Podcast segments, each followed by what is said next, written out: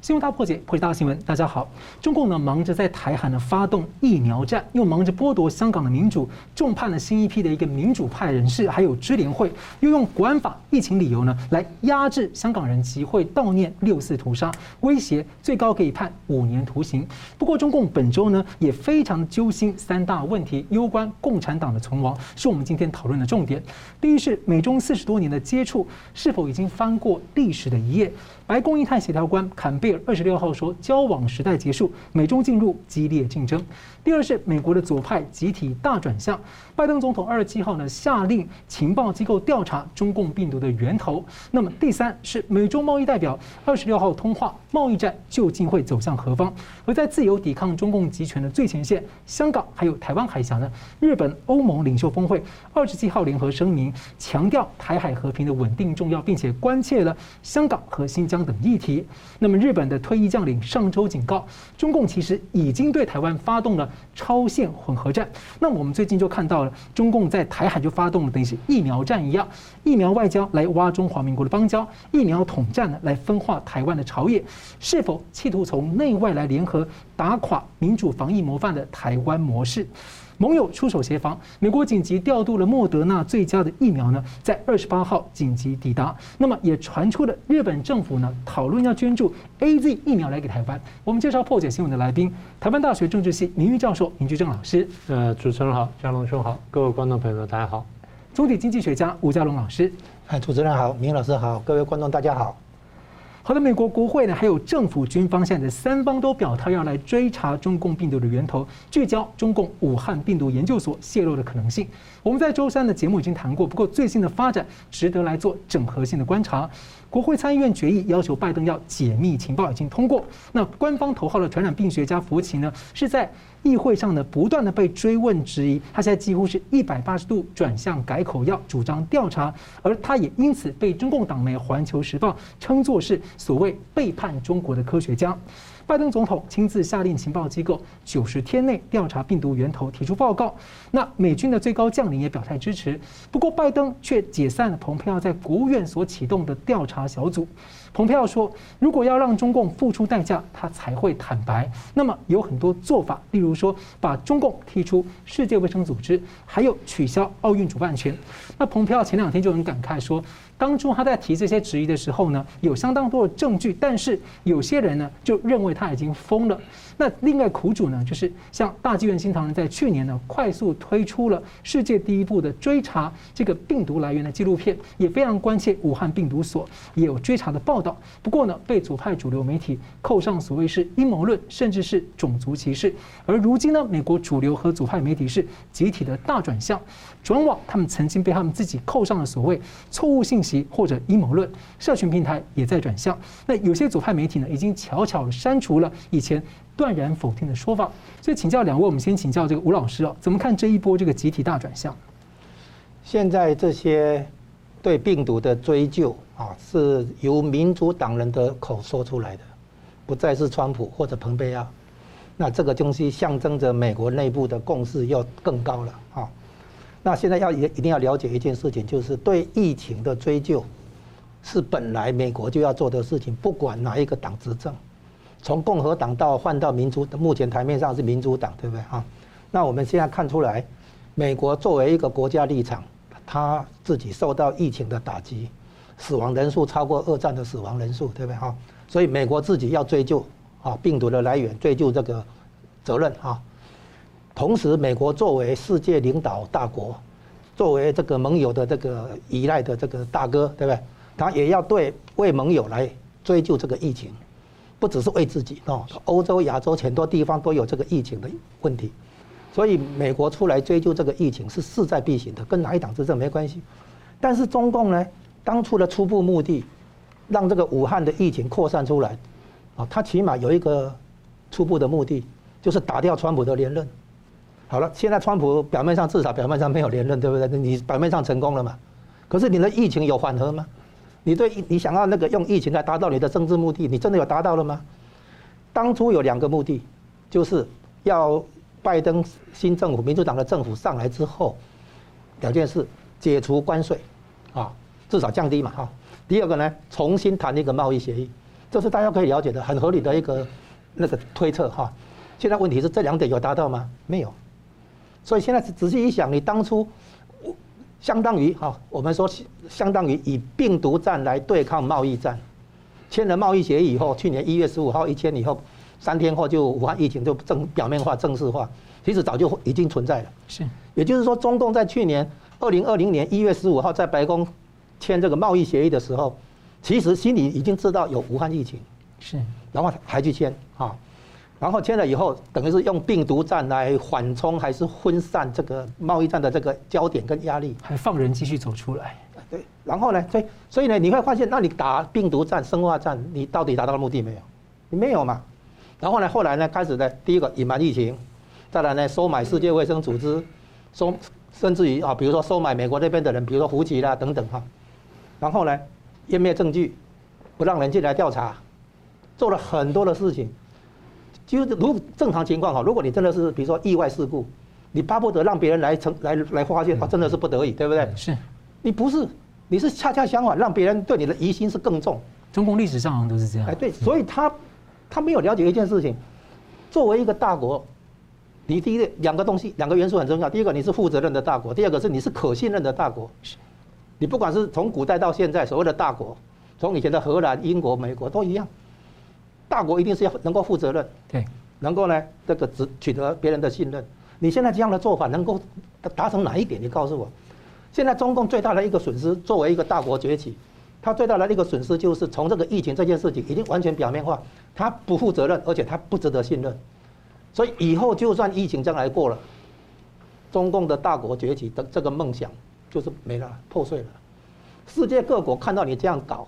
还怎么可能把你当大国、当大哥来来看待？不可能，哦，这个就是说现在中共基基本上不了解怎么当大国，然后搞成这个样子。你应对一个贸易战有需要搞成这样吗？德国、日本很多国家都，法国也是，都都跟美国有贸易摩擦。是，那日本也也很严重嘛，以前贸易摩擦也很严重嘛，没不会怎样啊？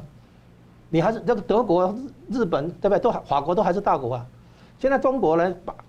他不是用市场经济去解读这些贸易，他是用权力来解读经济的事情。所以他会发现你对我施加压力，侵犯了我的权利，我必须全全力反抗，然后就不择手段，不是这样搞。哦，所以呢，他现在这种表现的话，相当于第三世界水平，甚至于第四世界水平，扯烂污染，就是跟就是搞搞破坏，把大家经济都拖下水，我看你怎么办这样子。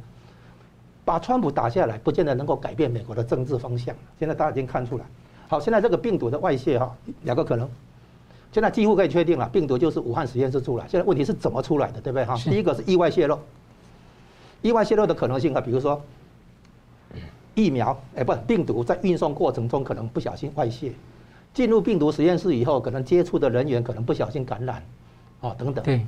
然后呢，或者说实验的动物，比如说卖到海鲜市场去。哦，就是说意外泄露。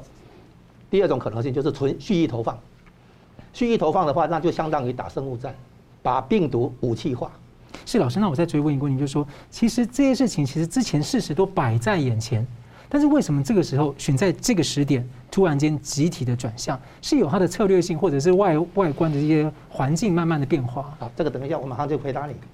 现在就是说，跟针对这两个情况，如果你是意外泄露的话，那么下一个问题就是实验室的管理你怎么加强？你实验室管理不当，如果你没有改变的话，你将来还可能意外泄露啊。哦，蓬佩奥已经讲好几次这个问题。对，那第二个，如果你是蓄意投放，那毫无疑问，你一定有准备好几支病毒。是。等到第一支病毒的疫苗出来了，疫情快要消退的时候，你就第二支、第三支，然后呢，你可能在同样的结构上面去加变化，其实是第二款、第三款新冠病毒，大家以为是变种。你就可以看得出来，因为最近疫疫苗出来了嘛，对，然后呢，所谓英国变种、印度变种又出来，你怎么不知道是是新的病毒的投放？如果你是蓄意投放的话，所以现在中共讲不清楚。嗯，然后现在注意到美国这边的调查途径，对，他从工卫体系的人员进去要去做调查，现在已经改成情报体系，这意义就不一样了。所以在一方面，美国对中共的怀疑已经升高了，已经跨党派了，而且已经从工卫体系进入到情报体系了。好，现在问题是，如果坐实了中共是生化有这个生化战企图的话，那很严重啊！那不只是大量索赔而已哦，而是中国作为一个强大国或者可能的大国，在世界地位上永世不得翻身。这件事情以后在人类历史上就一直记下来。你存心蓄意用病毒，对不对？发动病毒战、生化战，有两个战不能接受的，核子战跟生化战是不能接受的。你现在不是搞核子战，但这里搞生化战，再加一个群体灭绝。对，所以呢，现在我们发现，就像现在回应你刚才问题，追查病毒本来就是大方向应该做，而且跨党派，而且不但美国做，要联合盟友一起做。为什么到现在，对不对？你刚才问题，为什么拖到现在？我觉得我的猜测是这样：美国在对中共打，现在转成由和解转成对抗的这个过程中，他是在对中共内部施加压力。我要查，我要查了，我的。其实美国应该早有情报，各种情报，一一件一件抛出来，是在增加中共内部的压力，让反习派发现事情不妙，不能再让习近平这样搞下去。也就是说，在激化中共内部矛盾。他的病毒的调查，一样一样抛出来，一样一样升级，一样一样进行，跟之前我说的概念“围而不攻，包围而不进攻”原理一样，逼中共内部的反习势力可能把更多材料情报丢出来。彻底来解决习近平这种不负责任的大国的做法，可能有这样的关系。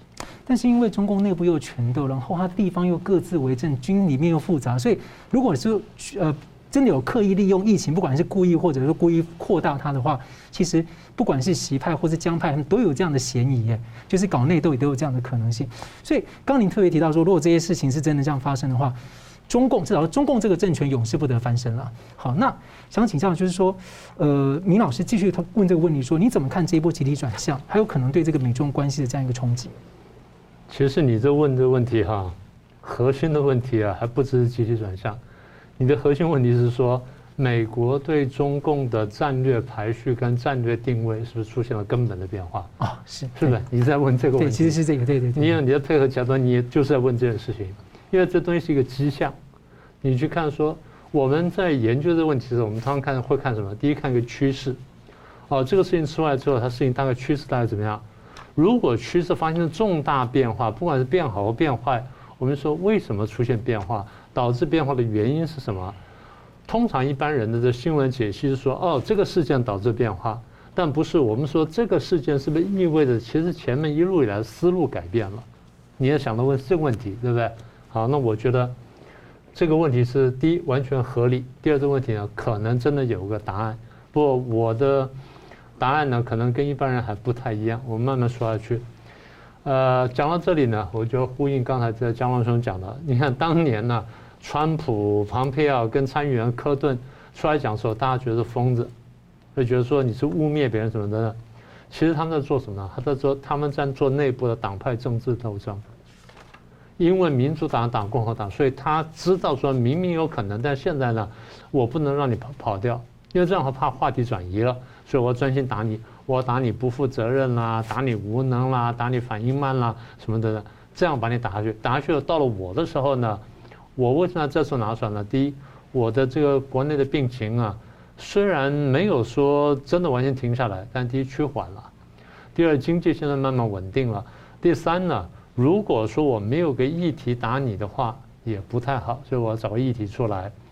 那你要记得，这些媒体当年呢都是帮过拜登的媒体，大部分都是帮过拜登的媒体，所以现在拜登说转向，他跟着转向呢，不足为奇。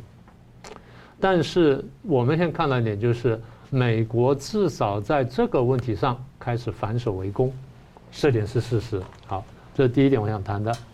第二点，拜登说：“哈，我是我上台之后呢，就下令给这个国安顾问苏利文，请他责成情报系统来做这个事情，是吧？你说美国情报机关原来不知道吗？知道的，他知道一些事情。现在丢出来的东西呢，都是情报机关当时丢过的，是是不是这样？并不特别奇怪。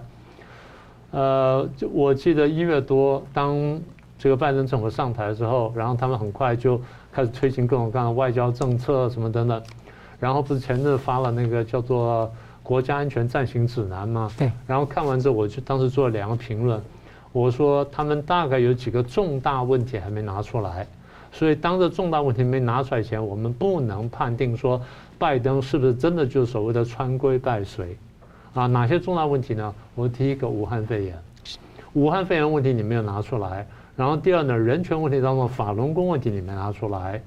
然后第三呢，活摘器官问题你没拿出来，这些问题你没有拿出来痛打，香港问题没有拿出来痛打，表示说你的这个基点跟你出发点呢，看起来跟川普很像，但是你保留了好几手。我不是说你将来一定不拿出来，我说你现在保留，不要说你力度就不如当时。是，好，那现在呢有点拿出来了。我们第一次看到什么时候呢？我在节目上讲过，四月十二号，布林肯第一次公开出来讲说中共有隐瞒疫情，可是我们以为有后续动作，当时没有了。请他记得，这是一个半月以前的事情。嗯，以这么大的国家，你不会讲一句话就停一个半月，照理说你应该后面后面有配套。所以那个呢，只是说哦，我有这怀疑。现在就说哦，大概时机差不多了，然后东西都都该齐备了，我该拿出来我就拿出来了，所以拖了。然后使得美国怀疑的大概第二因素是四月二十六号，原来召开国际的生物武器会议，中共临时说呃我不出席了，大家觉得非常奇怪，他给的是个技术性理由，那这个就不合理了。呃，这么重要的事情，照理说你有嫌疑的话，你应该进来，然后你要准备各方面的枪弹，然后能能够挡，然后打回去。这是中共一贯的个性。这么重要的会议，在这么敏感时刻你不参加，让增增加大家对你的疑窦。而且他们都会去那个联合国人权理事会搞事啊。是啊。怎么会在这边不敢去？这种会，这种会你怎么不敢去呢？这对他来说应该是小 case 啊。对。而且如果说你真的真的有这么好的准备的话，这东西打起来你完全不怕的。好，那更奇怪就是。当美国做了宣布之后呢，很快的，呃，四月二七，呃，五月二十七号就前几天，中共驻美大使馆就立刻讲说，不要把溯源这问题呢政治化，呃，人家只是说调查这个病病毒的来源，人家为什么不可以调查？人家当然可以调查，就像刚刚江润雄讲的，美国这么一场病死的人数加起来是一次大战加二次大战还要多。他为什么不可以追溯追溯？当然可以追溯，谁都可以追溯，哪个国家说都可以这样做。那原来最早发病就在你这里，那我调查你，没有什么不不通的。你这样跳起来讲，这第一是很奇怪的。第二，你说让这样子搞来之后呢，呃，这个混淆了视听，找不到这病毒源头，这话是很奇怪的。然后呢，让政治病毒横行，严重阻碍国际合作防控疫情。这些话都是非常怪的话。照例今日讲说，你美国这个确诊三千多万，死亡这个六十万，然后你还不去深刻反省，你还怎么样到处甩锅？这些话说明一点，就是心虚跟恼羞成怒。那么就是再次向国际社会证明一次，就是中共的话要反过来看。是，所以我一直在讲，我说中共的话呢，当初我们一开始的时候我就讲说，你应该仔细去追究。所以那个时候，美国内部为了政治斗争，把这个问题放过去，是扭转了。这东西对他们来说是一个伤害。是，然后《华尔街日报》在二十三号丢出一篇文章，说啊，十九号什么二二零一九年十一月就知道一些事情啊，就有人病染病怎么？所以美国现在关切病毒起源，我说这个问题应该关切，但是好像还是没抓到重点。为什么呢？我帮大家回头看一下。二，我们现在知道这个生病呢，是据说官方说法说。啊，二零一九年十二月份，他们知道有些问题，然后去通报什么，然后比较确认是二零这二零年，就今年呃去年的这个年初，然后一月份，然后二十三号封城等等。我帮大家再回说一下，二零一九年九月份，中共呢在武汉附近演习，军方演习，演习什么呢？新型冠状病毒泄露的危机，这九月份。二零一九年十月份。武汉病毒所因为有不明原因，对外通信全部停，停了好几天。对，这这个国家知道的。二零一九年十二月六号发表了《柳叶刀医学杂志》，说十二月一号已经知道有一个病人，那个病人一个男性，去过华南海鲜市，呃，没有去过华南海鲜市场，然后太太也没有去过华南海鲜市场，五天之后太太染病，然后死亡了。这时候是十二月一号跟六号。啊，六号的文章，一号发病第一个，然后六号，然后六号发病第二个。十二月三十号，李文亮医师在他的微信上面通知同行说，大家警戒。一月一号，他被警察局叫去，然后去训斥。十二月三十一号，就他训斥前一天，中共中央派医疗组到武汉去调查。然后呢，一月十号，官方报告叫做可防可控，大家记得这句话。一月十号，官方中共官方讲说可防可控，十天之后钟南山出来讲说可能人传人，你说我们要怎么听中共的话，是不是？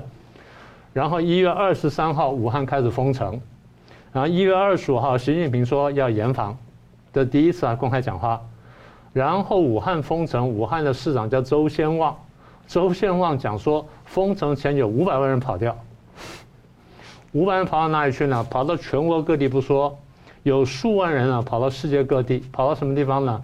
跑到三百八十二个城市，哇，这是我们呢已经知道了，我是过去讲过的事情，所以我说美国调查疫情来源很重要，但你应该调查什么？第一，隐瞒疫情。第二，你勾结世卫；第三，你强买防疫物资；第四，你甩锅美国；第五，你趁意抄底；第六，以夷谋霸。这些责任不是更大吗？前面这事情你当然可以追问，但你把后面事情一起再问呢，我就会更清楚。所以现在看起来就是美国有点痛定思痛了，至少就是说，等到川普那波过去之后呢，现在该我来做这个事了。吴老师，我再谈一下。我想补充一个看法，就是啊，这个。习近平还没有去武汉之前，就派一个人去武汉，就是孙立军。是，孙立军去了以后，据说有取得很多资料，啊，他原来在国外是念一个工位硕士嘛，啊，然后又负责公安嘛，所以他理论上他去看好像也不错嘛，哈。然后呢，孙立军据说有拿到一些资料，这些资料听说是送到澳洲他的老婆跟孩子那边，澳洲拦截到这个资料以后，在五眼联盟情报共享的机制下，有干有让美国知道。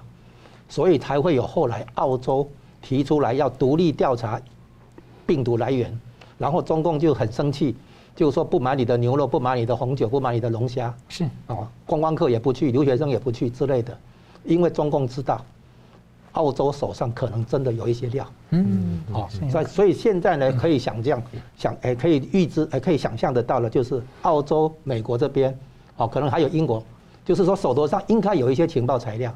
只不过，就像明老师讲讲的，现在开始一招一招打出来，所以我们要看到出来是从公卫人体系转成情报体系，这背后可能有文章。嗯，拜登的白宫的国安会呢，现在表态说，美中的接触交往时代已经终结。那么，绥靖的时代呢，是否真的要翻过历史一页？休息一下，马上回来。欢迎回到新闻大破解。本周中共最害怕的其中一句话是。美国白宫国安会印太协调官坎贝尔二十六号表示，美中被称为交往接触时期已经结束，要进入激烈竞争阶段。美国要将经济利益、军事力量转移到印太区域。那么，从川普政府这个大转换，这个四十年来美方跟西方呢接触和绥靖政策的这个战略框架，是否真的已经现在是要翻过了历史这一页？所以，请教两位啊，我们如何理解白宫说，呃，坎贝尔他说。对中政策将在系列新的战略参数下决定，主导模式将是竞争，未来可能会出现令人担忧的时刻。先请教吴老师。哎，这这个说法是这样哈，所谓的竞争总共有三个选项，啊，从对抗、竞争、合作，有没有三个？竞争恰好是介于合作跟对抗的中间，现在可能会从中间往对抗这边多移动一点哈。那我们看到这样的变变化，的确可以说象征着一个时代的结束，这个没错。这个所谓时代结束，是指原来的接触政策啊，基本构想是要和平演变。那个从一九七二年尼克森去签的上上海公报，啊，一直到二零一七年川普去北京访问，这个前后从二从那个一九七二到二零一七，大概前后四十六年。这个时间的话，美国在推动的是把中国中共视为战略合作伙伴，对抗苏联。后来呢，开始扶持中共的改革开放，啊，然后一直到后来发现。出状况不对啊，然后美国开始改变想法。那我们先讲一下哈，就是这个所谓接触政策，目标是和平演变。其实这个想法不但是当时的短期措施，也其实也是一种长期看法，就是美国不管再怎么样去看待中国是个对手、战略对手，他不可能去占领中国，是他不可能真的跟中国去去打一场什么世界大战，不是，他应该还是延续的以前冷战的思路，就是削弱中国。拖垮中共啊，顶多是到这个地步，两边开正式开打没这个必要啊，更何况美国还有金融战的这个绝招在手上，所以呢，从这个长期来讲，美国希望跟一个民主中国、自由中国啊来和平共存，而不是跟一个共产中国、红色中国来和平共存，因为现在的中国共产党所掌握的中国，它基本上对外的话是一党专政啊，就是专制；对内的话是独裁，定于一尊。这样的体制，你去跟他接触的结果，反而是坐实了这个，给壮大了这个体制，完全不能推动所谓和平演变。你不能透过中产阶级崛起产产生公民社会，然后产生政治改革。美国已经彻底了解这个问题了，所以才才会有你说的这些转变啊。那这个转变的话，我们先先谈一下合作。我们从比较乐观的领域讲，合作是基于有共同利益啊，或者有互补性，对不对？那至少有几个领域，我们先谈一下哈，至少有八个领域。以前我们已经看出来，美国跟苏联、美国跟中共都可以谈得上合作，所以合作不是官样文章，是真的有内容。是第一个，缓核子扩散。是。美跟苏联的时候就在谈这个问题，缓核子扩散。第二个呢，缓中程导弹，就是约束哦，约束这个中程导弹的扩散。对。他们美国跟苏联还签了这个中导合约嘛？哈，不，中共就不愿意加入。不，当时他没有这个问题嘛？哈，讲第二个，第三个呢，对抗恐怖主义攻击叫做反恐，对吧？这个是合作的领域嘛？这共同利益嘛？哈，再来呢，对抗气候的两极化，哦，对抗气候这个变迁，对吧？这个也是全球共同利益嘛？美国跟中共也好，跟欧洲那边一样，都是要来共同协商怎么样来减碳嘛？对不对？哈，然后再来呢，就是对抗毒品的扩散。这个也也也有合作的那个空间嘛，所以第一次川习会的时候，二零一八年十二月一号，川普跟习近平一坐下来，就是说请习近平约束一下芬太尼毒品的那个制造跟输出嘛。习近平以为要谈贸易战，一听谈谈谈这个没问题，满满口答应，后来都全部没做到嘛。所以这个毒品的扩散也可以合作的嘛，哈。再来呢，就是除了对抗毒品买卖，对抗人口买卖，人口贩卖的话，也是一个可以合合作的空间嘛，哈。然后呢，对抗反人权、反人类迫、反人类的这种迫害，这个也是普世价值，也可以来谈的嘛。所以以上至少有八个东西是八个议题是双方可以合作的。所以讲合作并不是空话，的确有很多事情啊，不是美国单方面说了算，要大家来一起合作，也不止跟中国合作，也要跟欧洲啦、日本啦，哦，还有其他国家一起来合作，这是共同问题。所以我们讲美国人讲说这个合作并不是讲空话。第二个，对抗的话有有四个领域。第一个地缘政治本身就对抗，对不对？这这个我们大家比较熟悉。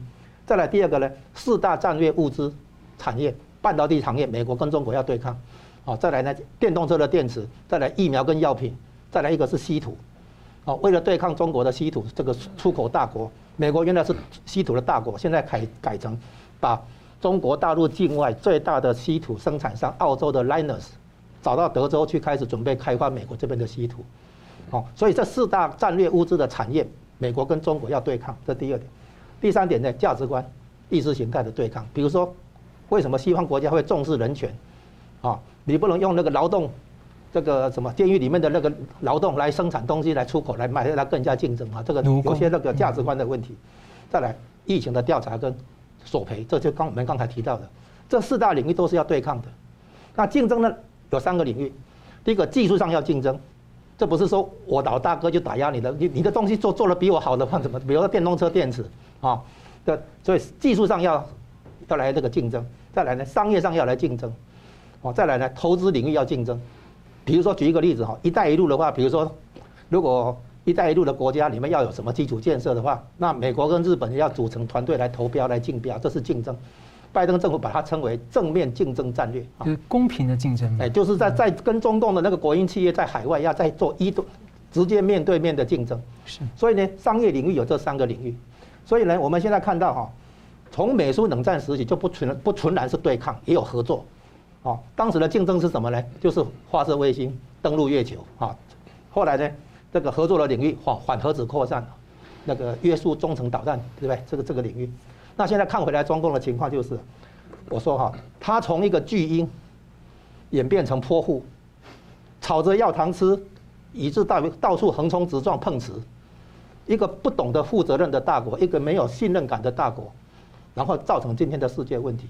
所以美对美国来讲，美国作为世界领导的大哥来讲，他一定要来处理这个问题，中共的这个恶性崛起的问题。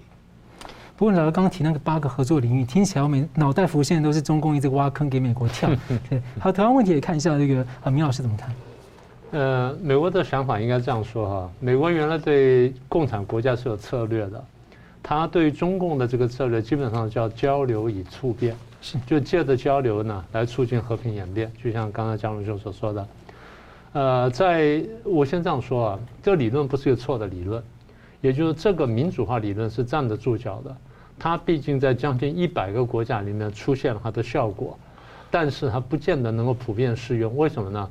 因为国家的类别不同，起始点不同，所以它的它的民主化的过程呢，可能就会不相同。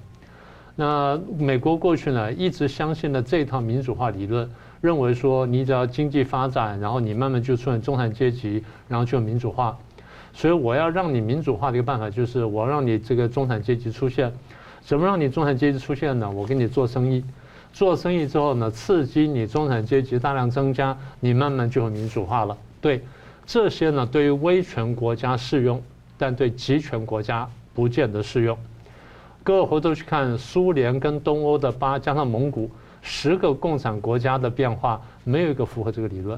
是，所以美国是抱了一个错误的理论。好，那谁想通这件事情呢？川普团队想通这件事情了，所以他说：“那我用强硬的办法来逼他，打贸易战啦，什么等等。”好，那这个是一个不错的办法。但是川普一个毛毛病就是，他太个人主义，他没有去打团队。到后来，庞佩要去扭转它，但时间晚了一点。那现在这个慢慢拜登想清楚了，拜登在看完川普之后，发现说这个方向大概是对的，但我在你的对的方向当中找出了你不足地方，然后我提出来一套新的战略，这是不错的。所以各位注意看，就像刚刚江伦兄所说的，美国在那个暂行的国安指南里面讲说啊，我们是三套，我们有对抗的一块，然后有竞争的一块，有合作的一块。那现在坎贝尔说。我们要从广泛的合作，像走向竞争了什么的呢？也就是说，我们现在不再不再那么谈交流与触变。换句话说，承认过去的理论错误。那既然承认过去理论错误的话，你原来在这个这个暂行指南里面讲说对抗、竞争、合作，你为什么不讲对抗？啊，为什么不讲对抗？我不是说你一定要讲对抗，我在分析这件事情，说他为什么不讲对抗。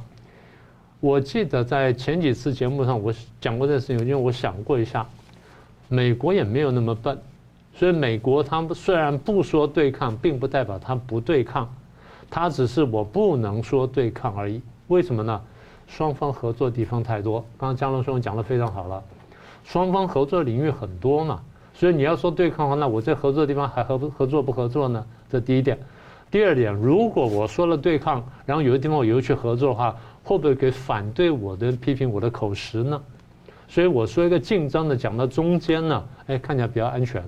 我去这对抗的时候，你看我是竞争；我去合作的时候，我说竞争本来就包含合作的东西啊啊，所以这样也讲得通。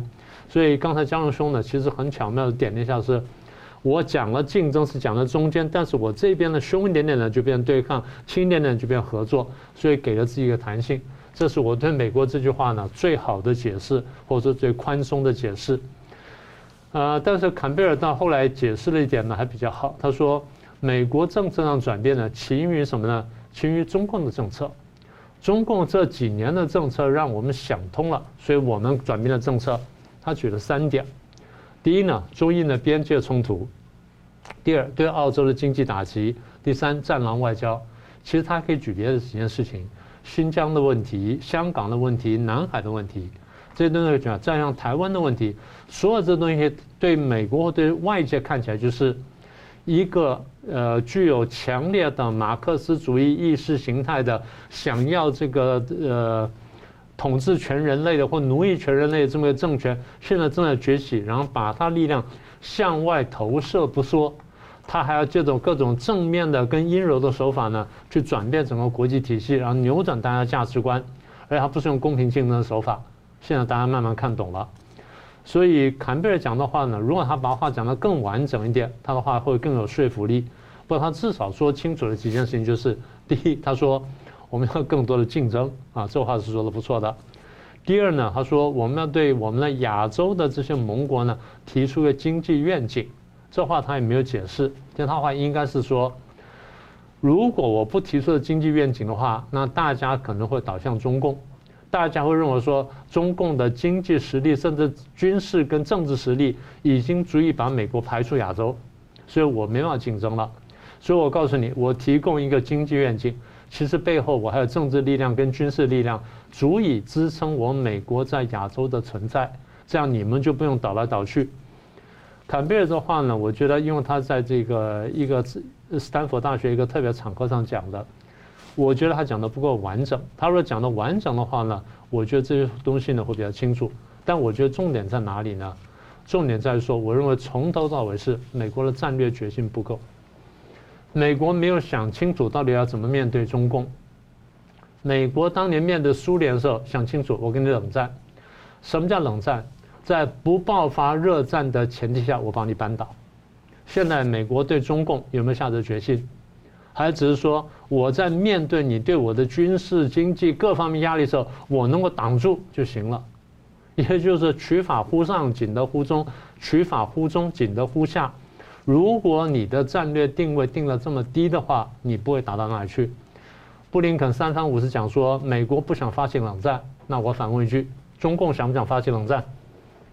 中共想不想？中共正在打冷战。你跟人家讲说我不想发起冷战，你若是欺敌的话，我没有意见。如果你真的这样想的话，那美国就非常危险了。因为有些美国专家说，中共早就已经对美国发起长期冷战了。这就是我的意思。是。那吴老师要不要简单补充三十秒？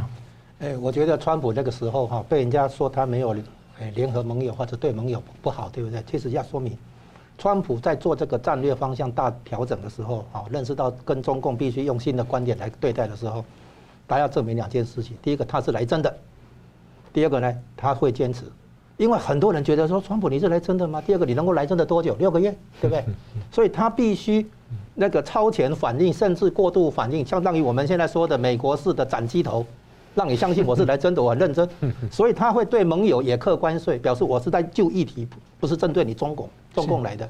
哦，所以呢，他要让美中共相信，他也要让美国盟友相信。这个之后，大家相信了之后，哎，才进入下一个阶段，就是什么？就是联合盟友嘛。是。所以拜登在做的是川普整个战略地图里面的第二个阶段嘛。川普开头，川普一定要大遗产给他。对，川普一定要让大家知道，说我转的是转真的嘛。是。哦，是。好，我们休息一下，回来继续谈一下川普之前留下的贸易战呢？现在呢，拜登的贸易代表首度和中方谈话，那么究竟贸易战会不会继续？要怎么走？休息一下，马上回来。欢迎回到新闻大破解。美国川普政府时期呢，是打了贸易战来反击中共的一些不公平竞争等等的许多问题。那么现在呢，世界在看拜登后续要怎么走。拜登政府的贸易代表戴琪在二十六号首度的和中共的副总理刘鹤通话。那么上周五我们的节目也讨论过这个议题，有传出北京考虑由副总理胡春华来接替刘鹤。所以，我们先请教明老师怎么看这个这次谈话？大概可以分成两大块吧。第一大块就是无论如何，大家想清楚。美国跟中共最后一定要就贸易问题要谈判的了，一定要谈的了，呃，不是说签完一个贸易协定，它自然就走下去，没有这种事情。所以无论如何，他要谈。那么现在的通话呢，他只是告诉大家，告诉大家说，呃，我们要开始谈了，大家注意这件事情。他也等于通知中共说，我们美国这边准备的差不多了，我们得开始谈，你们得开始准备准备。所以双方这次没有说太多实质东西，但是表达意愿。所以我是分成两大块，第一大块呢，大概就是现在美国呢回头检视贸易协定。我们上次不是讲了吗？这贸易协定上签出来叫做第一阶段贸易协定嘛，所以它只是第一阶段，还有第二阶段、第三阶段到最后第 X 阶段嘛，所以要看看第一阶段到底执行的怎么样。那么这第一阶段顺利不顺利呢？大家很清楚，不顺利。为什么？武汉肺炎爆发了。呃，就像刚刚江乐兄提醒的。美国跟中国签的是一月十五号，对不对？啊，去年一月十五号，大家想想看，武汉肺炎什么时候爆发？一月十八号。其实他们在讲的时间是更早啊。对。也就是中共在知道这件事，中共在派这个医疗团下去到这个武汉去看的时候是十二月三十一号，我们刚讲了。所以那个时候他已经知道问题很大了。如果说九月份解放军在进行的演习，他知道这件事情的话，那他知道更早，至少了三四个月，至少三四个月，那少说就是至少十二月三十号、三十一号知道这件事情。所以这种事情又透过跟军方相关的，像他因为五毒所跟军方合作，不可能中央不知道。没有错，除非说地方背着他搞鬼，那这种事情就在这个体系是很难相信的。这第一点，第二点，一月十号，然后他们我刚刚讲了，一月十号这医疗小组说可防可控。一月十五号，他签的东西，签的东西有个弹，留个弹书，说将来有什么天灾地变的话，那顺便可以改动。这个弹书就说明说，他心里对这个问题至少是不稳的嘛。如果不是说有底的话，至少是不稳的。所以我在说什么呢？我在说，我这个即便贸易协定签下去了，但是因为武汉肺炎的爆发，中共有理由跟美国去讨价还价，美国也有理由接受中共的讨价还价，这对我们大家必须承认的。就这第一点。第二点，我们大家看到，这个武汉肺炎爆发这一年多下来，全球经济贸易受到很大打击。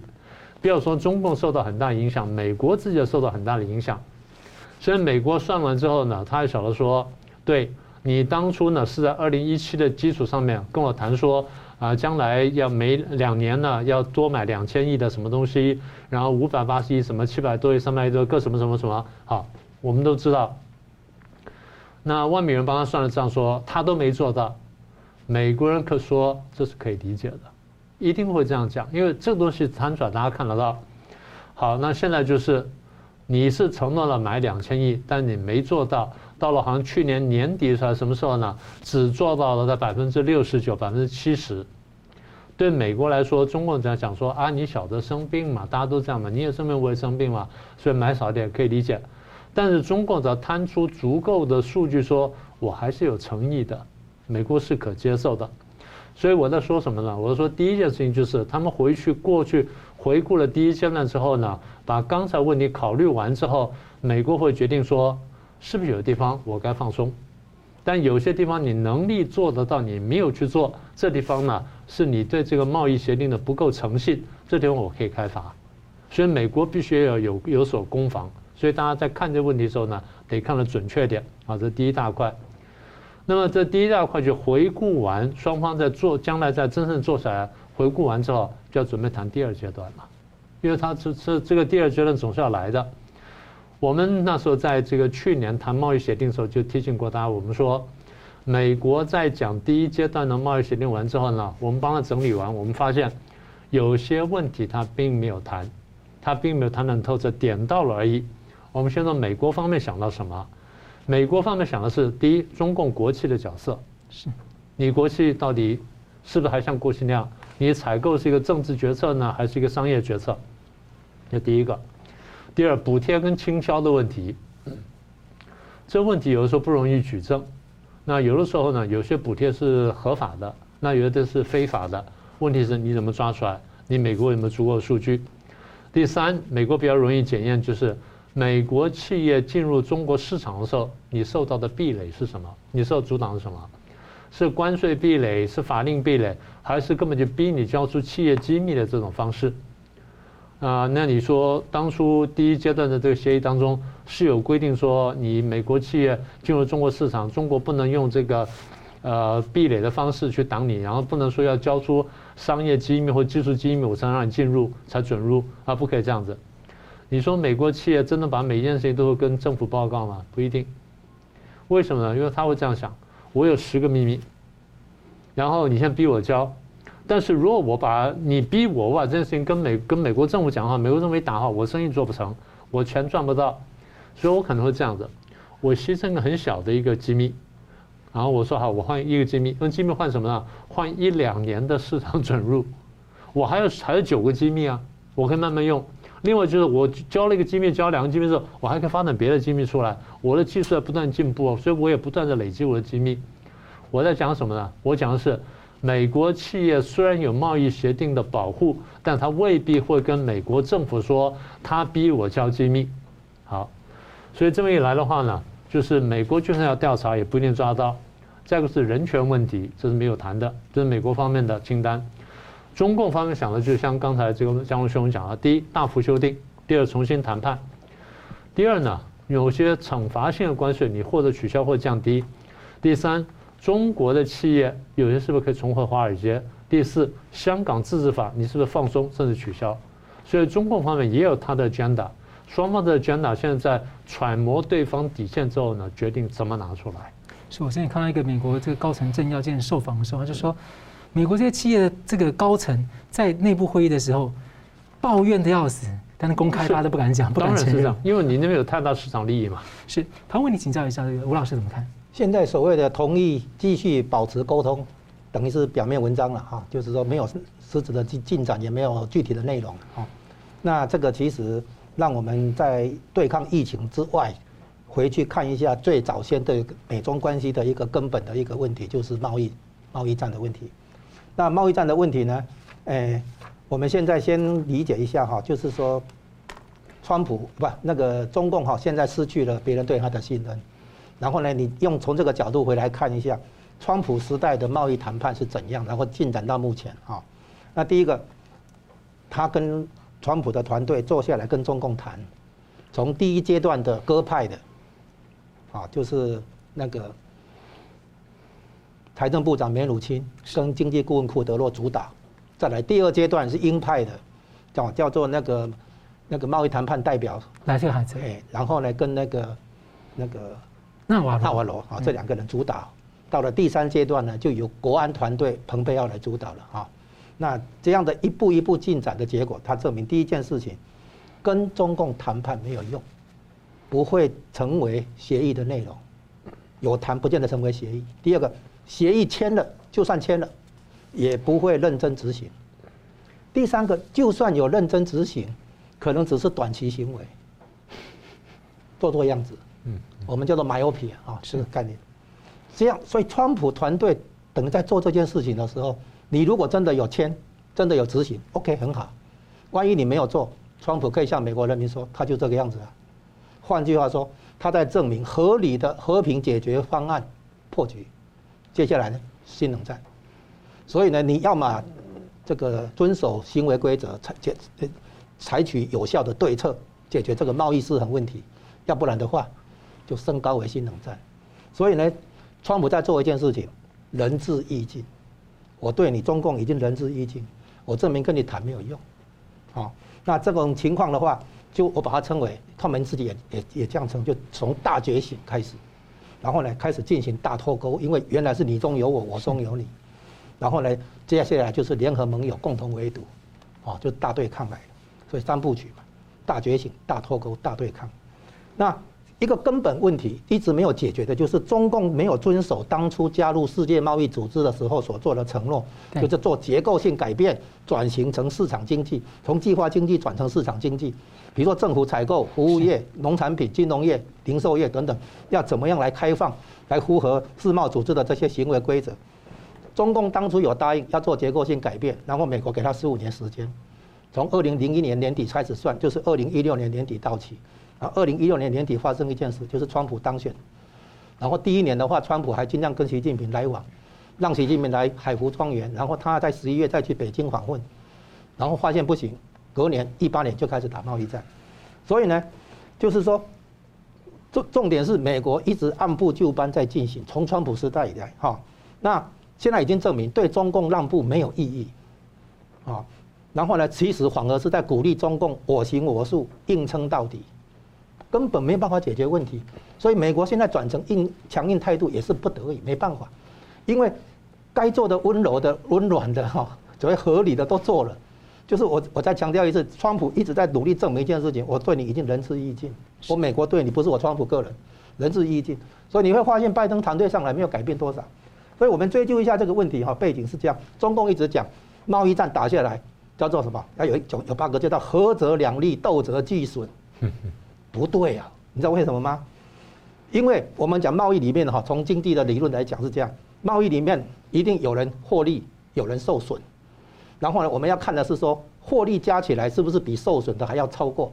如果超过的话，哎，这可以做。但是其实有个暗含的前提，就是受益的一方把某些好处拿出来补偿那个受损的一方，是，甚至于让受损的一方还小赚一下，让大家都能支持这样的一个贸易行政策、贸易行为，啊，所以呢，这个贸易一定要搭配补偿跟平衡措施，哦，这个在经贸里面一个常识的哈。那举个例子哈，像农产品。日本为什么要保护那个种稻米的那个农农民？对他们来讲，这个很重要哈。法国保护那个种番茄啦、种那个起司哈，有没有种那个牛奶业等等？很多农产品都有要保护本国农民嘛。那你开放的结果可能会有很大的冲冲击嘛。那政府就要做出补偿的措施，哦，减减轻这个贸易下的受损者。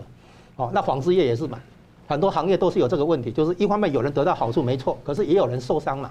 那受伤的部分你要给他补偿，给他那个平，让他平衡嘛，这样子。那那个本本来呀、美国在这个启动这个扶持中共的改革开放的过程中，啊，他以前有取消贸易跟人权挂钩，那你看看现在贸易跟人权挂钩了嘛？对新疆的问题，对不对？哈，就会有制裁嘛，哈。然后呢，那个给最惠国待遇嘛，就是开放出口市场，让你中国的出口能够到美国来嘛。因为戴琪前阵子才表态说，人权跟贸易不能脱钩。啊，对啊，我是说原本嘛，是原本美国在扶持中共的改革开放哈，乐见它崛起的时候是三件事嘛，贸易跟人权脱钩，在六四以后这样，克林顿这样干嘛？再来呢，给他最惠国待遇嘛，让他可以出口。第三个呢，以发展中国家地位让他加入世贸组织嘛。是，美国仁至义尽嘛，就是我我不是跟你对抗嘛，我我其实在扶持你嘛，哦。然后其实美国要两个东西嘛，第一个要中共拿掉不公平贸易行为，举举几个大的哈，包括窃取智慧财产权、强迫性技术转让、国家补贴，还有呢市场准入壁垒壁垒，就像明老师刚才提到的，这是第一个嘛，消除中共的不不不公平贸易行为。第二个呢，削减贸易顺差，哎，那中共的贸易顺差，美国的贸易逆差嘛，这两个是最基本的目标。请问你做到没有？中共不可能说一直保持对美国贸易顺差，这样一直滚下去，不可能嘛？你一定要想办法。所以，所有世界这个民主国家是什么资本主义的国家都知道，这个你不可能去得罪你的大客户嘛？你哪有怎么跟大客户打贸易战的？那中共不是，他用权力思考哦，你对我加压力，我一定要反击，我一定要顶住啊！国家尊严不可让，什么什么，完全搞错嘛？这纯粹就是商业行为。你说其他国家赚美国人的钱，美国人叫一下有什么关系？你赚美国人那么多。你让美国人跟你抗议一下有什么了不起？当初如果五百亿美元的话，你吞下去也不会怎样。现在搞到全部都克，所以呢，现在发现这个川普在证明跟中共谈没有用，这一点可能大家已经慢慢了解了。经过一段时间，终于了解了。所以现在哈，第一阶段完了，还有第二阶段。第二阶段可能就像明老师刚才提到的，很多那个不公平贸易行为都要谈。那现在美国只是表示什么？表示说保持沟通，意思就是说悬在那边。现在第二阶段也谈不下去，基本上谈不下去。所以他谈不下去的结果，将来的话就是逐又是逐渐升级，因为美国这个问题不可能退让，这个已经没办法再退让啊，所以呢，估计贸易谈判的话非常困难。好，节目最后我们请两位来宾跟一分钟总结今天讨论。我们先请明老师。呃，在总结前，我先提出一件事情啊，最近有朋友通知我说，有人在 YouTube 在油管上了做了我的一个假账号，然后乱剪一些东西进去啊，只听到我的声音，没有看到我的这个面容啊等等。所以，请各位注意，这假账号大家不要去碰它。那我已经这检举，然后进行法律程序了。啊，这第一点。那说不定他之后这样子造假之后，可能会用那种 deep 那个 deep fake，就是深层的去造假你的声音。对，请请各位再就就密切注意，就是假的东西呢，请各位要要想办法辨认一下。啊，这是对于我的部分。那关于今天的结论，大概三点。第一点呢，就是美国的战略认知呢，现在大概正在调整当中。但是有一点就是，美国的战略决心呢，就还是没有下。我刚问了一个问题，我说，中共其实已经在对美国打冷战了，那你美国怎么应对这件事情？战略定位不准确，战略决心不下的话，你面对这个敌人，你是非常危险的。那现在我们看到他在慢慢转向，这是对美国的部分。同样对台湾呢，我们也得提醒，我们的战略认知得清楚。台湾这么多年来，或者说。台湾内部有些人呢，不管过去跟中共周旋了多长时间，就是在这问题上面没有看得很清楚。我们现在得看得很清楚，到底中共跟美国这两个国家跟我们什么关系？一个呢是亦敌亦友的关系，另外基本上是朋友的关系，只能这么说。所以我们要怎么选、怎么定位，我们大家得想清楚。我们的战略决心也要明确。第三个就是我们内部的问题，除了了解大局势之外，蓝绿白各方。对于这个战略局势跟战略决心都要看懂，都要做对，否则的话呢，我们一选错，我们的这个转换空间是非常小的。吴老师，我们发现中共有一有几个症状，第一个症状叫做巨婴症哈，第二个症状叫做泼妇症，是这样子来，在加入国际组织的时候，或者跟美国谈协议的时候，要求别人这个以开发中国家地位来接受他，要降低门槛，他的姿态是放低的，他要占人家便宜。等到加入之后，他就摆出第二大经济体的那个威风，要别人那个给他那个各种好处，拉高那个姿态，啊，这个叫巨婴啊，啊，然后呢，泼妇的话就横冲直撞，战狼，战狼外交，哦，到处碰瓷，所以这样的一个行为，我觉得台湾内部的这个蓝营也好，亲中派也好，一定要认识中共这种这个行为上的这种弱点，然后问题所在，千万不要以为跟中共谈。跟中共交往就可以得到和平跟安全啊？没有这种事情。你从中共在国际上这样横冲直撞，怎么会把你台湾放在眼里？怎么会把你国民党放在眼里？所以很多这个亲中派的人要了解，看就是也要跟着大觉醒。今天大觉醒不是只有在美国，台湾内部也要有这个大觉醒。好，非常感谢两位来宾精辟的分析，感谢观众朋友的参与。新闻大破解每周三五再见。